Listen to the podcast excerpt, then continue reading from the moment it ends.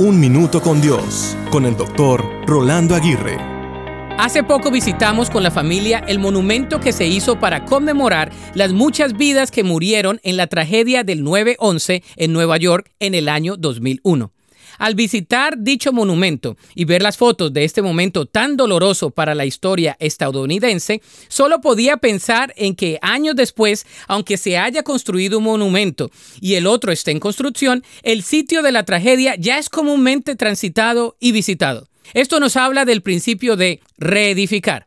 La historia es testigo una y otra vez de cómo naciones, civilizaciones y distintas regiones se han sobrepuesto a las guerras, a las tragedias naturales y a los accidentes criminales. Dios le ha dado al ser humano la capacidad de crear, reorganizar, diversificar, asignar y reconstruir. Después de las tragedias, hay una nueva oportunidad para construir de nuevo.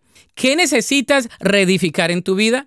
Los patriarcas en el Antiguo Testamento reedificaron altares para adorar a Dios. Un hombre como Nehemías pudo liderar la reedificación del muro de Jerusalén. Otros como Josué pudieron caminar sobre ruinas en la conquista y reedificar. ¿Y tú qué necesitas reedificar hoy?